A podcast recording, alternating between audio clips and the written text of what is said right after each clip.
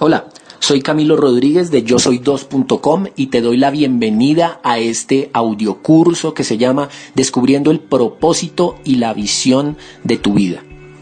Te invito a que desarrolles los ejercicios que encontrarás en la página web de cada audio. Son ejercicios prácticos y aplicables para que pongas en práctica toda la información que te quiero compartir de manera gratuita a través de estos audios. Si crees que esta información puede ser de valor para otras personas, te invito a que se los compartas. Compártele mi, página web e invítalos a que se suscriban. Te invito a que escuches este audio y nos vemos más adelante. Principio número 9. Debes emplear la provisión de la visión. La mayoría de personas no construyen sus sueños porque ellos saben que tienen muy pocos recursos para hacerlo. Ellos creen que tienen que pagar el precio de sus visiones con sus ingresos actuales, siendo que a duras penas les alcanza el dinero para llegar al siguiente cheque. Todo lo que Dios propone, Dios también provee para ello. Si nosotros creemos que tenemos que usar nuestros propios recursos para poder llevar a cabo la visión que Dios nos ha dado, entonces somos unos soñadores muy pequeños. Proverbios 16.1 dice, el hombre propone y Dios dispone. Dios sabe que nuestra provisión en estos momentos puede ser muy pequeña y puede ser muy pequeña por lo general en el momento en que recibimos la visión. Dios sabe que nosotros no contamos ni con el dinero necesario, ni la gente necesaria, ni las instalaciones o el equipo necesario. Dios sabe que nuestras visiones son muy grandes y nuestras cuentas bancarias tal vez son muy pequeñas. ¿Cuál es la solución de Dios para nosotros? Dios dice que Él te dará la respuesta o que del Señor es la respuesta de la lengua. Nuestro trabajo es entender, creer escribir en una hoja de papel nuestras visiones, mientras que es la responsabilidad de Dios explicar cómo es que Él las va a realizar en su tiempo. Esto nos libera de tener que ser creativos y productivos cuando vamos en busca de nuestras visiones. El propósito es tu responsabilidad y la provisión es la responsabilidad de Dios. La visión y la provisión van juntas. Tener aprehensión inicial sobre tus sueños es normal. Tú no puedes ver cómo es que se van a llegar a realizar. Muchas personas que están haciendo algo importante para Dios lo están haciendo sin sus propios recursos porque Dios no quiere que dependamos de nuestras propias habilidades. Al contrario, Él quiere que seamos obedientes por medio de escribir esa visión en una hoja de papel y entonces voltear hacia Él para que Él sea quien genere los fondos y otros recursos que sean necesarios para apoyar su propia obra. Debemos estar seguros de que Dios nunca te va a dar una visión sin provisión. La habilidad y los recursos están disponibles para cualquier cosa para la cual tú hayas nacido. Tu provisión, sin embargo, normalmente se encuentra escondida hasta que tú comienzas a actuar en tu visión. Cualquier cosa para la cual naciste atrae todo lo que tú necesitas para ello. Por lo tanto, tú primero tienes que establecer qué es lo que quieres hacer y comenzar a hacerlo antes de que la necesidad sea suplida. La mayoría de personas actuamos al revés. Nos gusta tener las provisiones antes de empezar. Pero la fe no funciona de esta manera. Cuando tomamos acciones entonces que Dios manifiesta su provisión. Quiero mostrarte de que todo lo que tú necesitas ya ha sido provisto para ti. Efesios 1 del 3 al 4 dice, Bendito sea el Dios y Padre de nuestro Señor Jesucristo, que nos bendijo con toda bendición espiritual en los lugares celestiales en Cristo, según nos escogió en Él antes de la fundación del mundo, para que fuésemos santos y sin mancha delante de Él. Escucha bien, Dios ya te ha bendecido con todo lo que tú necesitas. ¿Y dónde está? En los lugares celestiales, en el mundo espiritual. El versículo 4 comienza con la palabra según. Cuando vemos esa palabra podemos entender que a causa de la verdad del versículo 4, el versículo 3 es una realidad, según nos escogió en él antes de la fundación del mundo. Dios ya preparó todo lo que tú podrías necesitar desde antes que Él te creara para que pudieras llegar a ser aquello para lo cual ibas a nacer. Dios sabía lo que tú necesitabas porque Él te escogió para tu visión desde hace mucho tiempo. Dios nos dice que no tenemos que preocuparnos por nuestra provisión porque Él ya nos ha bendecido con toda bendición espiritual en los lugares celestiales. La preocupación es la mayor señal de que dudamos de Dios. Falsos conceptos de prosperidad. El primer falso concepto que se tiene sobre la prosperidad, y esto es un concepto que se maneja en el mundo como una verdad, pero que realmente es una verdad a medias y que tal vez es uno de los mayores mayores zancadillas o mayores piedras de tropiezo que el mundo o incluso el mismo enemigo puede poner delante de tu camino. Y es la prosperidad como exceso. Una de las razones por que tenemos problemas en entender cómo es que Dios va a proveer para nuestras visiones es porque tenemos una perspectiva falsa acerca de lo que es la prosperidad. Pensamos que la prosperidad es exceso, y por esto es que nos preocupamos cuando no tenemos el dinero en el banco para solventar nuestras visiones. Incluso nuestro concepto de la prosperidad es todavía más con el hecho de acumular. Aquellos que buscan acumular riquezas y ponen toda su seguridad en acumular riquezas son personas que se causan daño, porque viven preocupadas y estresadas de cuidar y proteger sus riquezas. Entonces les contó esa parábola, o entonces les contó esta parábola. El terreno de un hombre rico le produjo una buena cosecha. Así que se puso a pensar, ¿qué voy a hacer? No tengo dónde almacenar mi cosecha. Por fin dijo, ya sé lo que voy a hacer. Derribaré mis graneros y construiré otros más grandes donde pueda almacenar todo mi grano y mis bienes. Y diré, alma mía, ya tienes bastantes cosas buenas guardadas para muchos años. Descansa, come, bebe y goza de la vida. Pero Dios le dijo, necio, esta misma noche te van a reclamar la vida. ¿Y quién se quedará con lo que has acumulado? Así le sucede al que acumula riquezas para sí mismo en vez de ser rico delante de Dios. Lucas capítulo 12 del 16 al 21. La prosperidad representada en la provisión de tus futuras necesidades el día de hoy. Otras personas tienen la idea de que la prosperidad significa que todas nuestras necesidades van a ser provistas por adelantado. Jesús se refirió a esto en el libro de Mateo capítulo 6 versículo 25. Por eso les digo, no se preocupen por su vida, qué comerán o beberán, ni por su cuerpo, cómo se vestirán. ¿No tiene la vida más valor que la comida y el cuerpo más que la ropa? Y continúa en el libro de Mateo capítulo 6 versículos 31 al 33.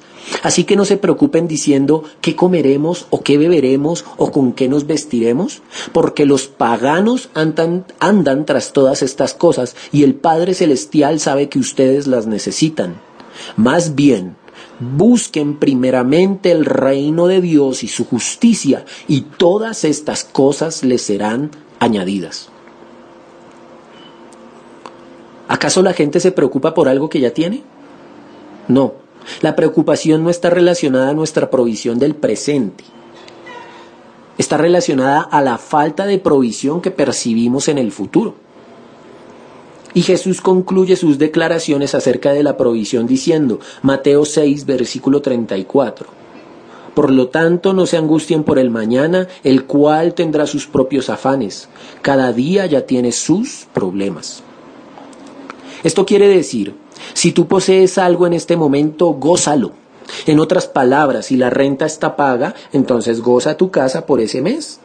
Deja de preocuparte por el mes siguiente que todavía no ha llegado. Vive en tu casa, duerme en tu cama, prepara alimentos en tu cocina, relájate en la sala de tu casa, goza en la casa que está pagada por el día de hoy. Nos salen úlceras por preocuparnos acerca de qué vamos a hacer para la provisión del mes siguiente, debido a que no nos permitimos a nosotros mismos vivir en el presente. Ten por seguro que cuando llegue el día de mañana, la provisión para ese día va a estar ahí. La naturaleza de la verdadera prosperidad. Una de las palabras hebreas que es traducida como prosperidad en la Biblia es la palabra shalep, que significa tranquilo, estar reposado, pacífico y quietud. Otra palabra hebrea para la prosperidad es la palabra shalom, que significa paz, seguro, estar bien, feliz y saludable. La Biblia está diciendo que la prosperidad es paz, que la prosperidad también es armonía. Cuando las cosas están en equilibrio, decimos que están en paz. La verdadera prosperidad significa estar libre de toda preocupación y de todo temor y reflejar un estado de contentamiento debido a que todo lo necesario está siendo suplido.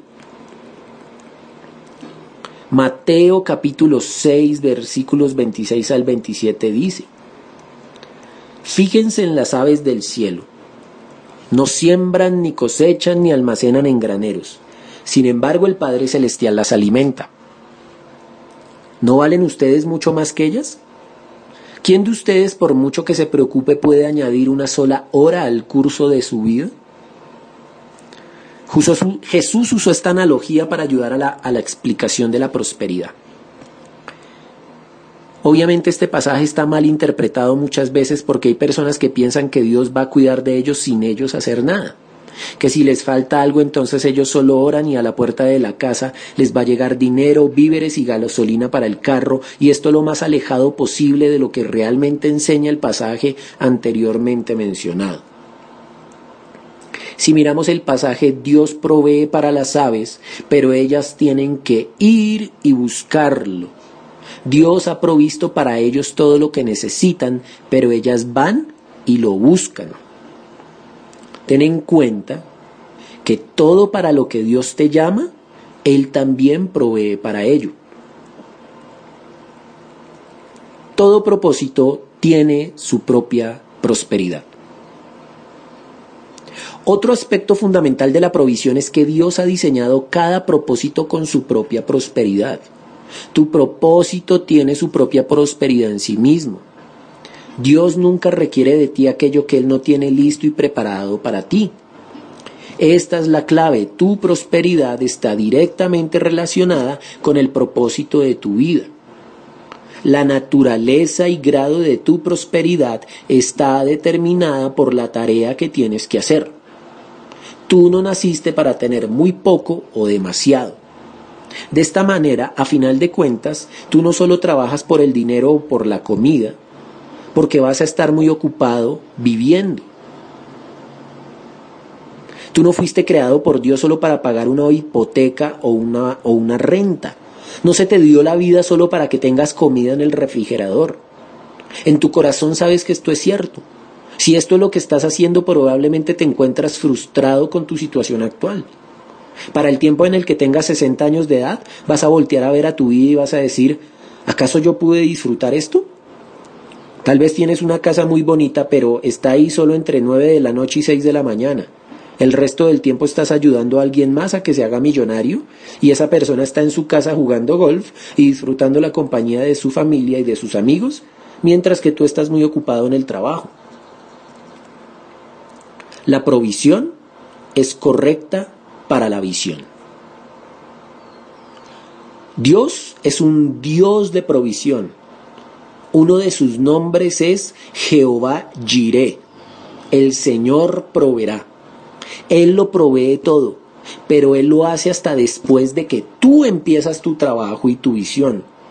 Tu obediencia hacia tu visión afecta no solo tu vida, sino las vidas de todos aquellos que van a trabajar contigo. Te invito a que leas el archivo anexo a este documento que se llama Limpia tu bodega celestial. Cinco maneras específicas en que Dios provee para la visión. Número uno, la tierra y su riqueza inherente. La primera forma como Dios provee para nuestras visiones es a través de nuestra habilidad para obtener y usar la tierra y sus inherentes. Hasta que tú eres propietario de algún terreno eres considerado de alguna manera como pobre y no tienes una verdadera seguridad. La tierra es el concepto de Dios acerca de la riqueza. Notemos que la primera cosa donde Dios colocó al hombre fue en el jardín del Edén, lo cual era una propiedad. Luego el Señor Dios formó al hombre del polvo de la tierra, sopló, sopló aliento de vida en la nariz del hombre y el hombre se convirtió en un ser viviente. Después el Señor Dios plantó un huerto en Edén, en el oriente, y allí puso al hombre que había formado. El Señor Dios hizo que crecieran del suelo toda clase de árboles, árboles hermosos que daban frutos deliciosos. En medio del huerto puso el árbol de la vida y el árbol del conocimiento del bien y del mal. Un río salía de la tierra del Edén que regaba el huerto y después se dividía en cuatro ramales. El primero llamado Pisón rodeaba la tierra de Ávila, donde hay oro. El oro de esta tierra es excepcionalmente puro. También se encuentran allí resinas aromáticas y piedras de ónice. Esto se encuentra en Génesis 2, versículos del 7 al 12. Este paisaje o este pasaje, perdón, describe la riqueza que rodeaba el Edén. Dios dijo que había oro, berilio y ónice en la tierra. De acuerdo a lo que está registrado en la Biblia, la tierra parece ser el primer orden de prosperidad de Dios. La religión nos ha orientado tan celestialmente que nos hemos olvidado de la tierra, la cual nos ha sido dada por Dios. El pasaje de Mateo capítulo 5 del 3 al 12 es llamado las bienaventuranzas. A mí me gusta llamarlas las actitudes futuras. En otras, en otras palabras, estas son las actitudes que Dios quiere que tengas en la vida. Noten la actitud del versículo 5. Bienaventurados los humildes, pues ellos heredarán la tierra. Humildad significa disciplina o control personal.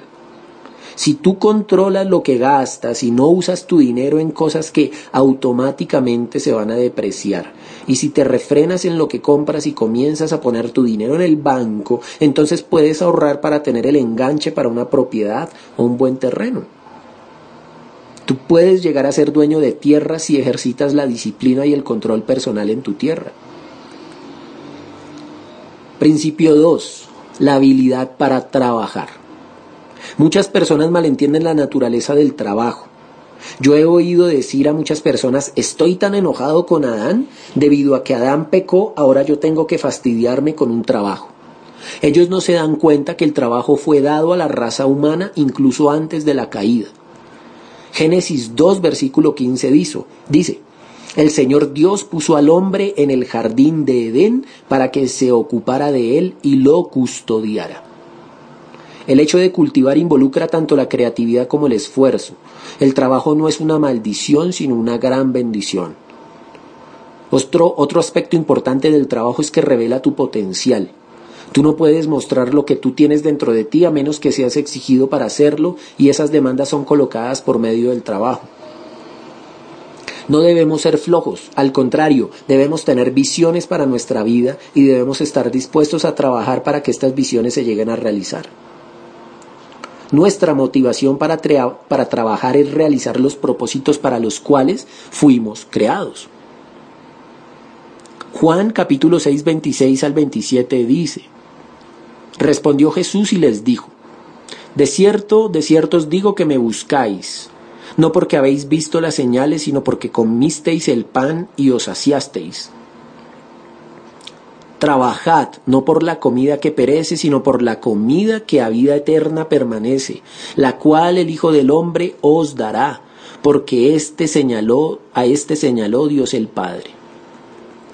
En otras palabras, hay una razón más grande para trabajar que para pagar deudas, pagar un arriendo o comer. Debes entender el verdadero significado del trabajo. ¿Acaso no es interesante que mientras más duro trabajas, te vuelves más afortunado? Algunas veces vas a escuchar a personas decir, ese tipo tiene mucha, mucha suerte con toda esa plata. A menos que esa persona haya heredado una fortuna, eso no es suerte, es trabajo duro. Así que si tú quieres tener suerte, comienza a trabajar muy duro. Trabajar realmente es desarrollar la pasión por tu visión. Lo que haces ahora para ganarte la vida es tu forma de hacer dinero y subsistir. Eso no es trabajo.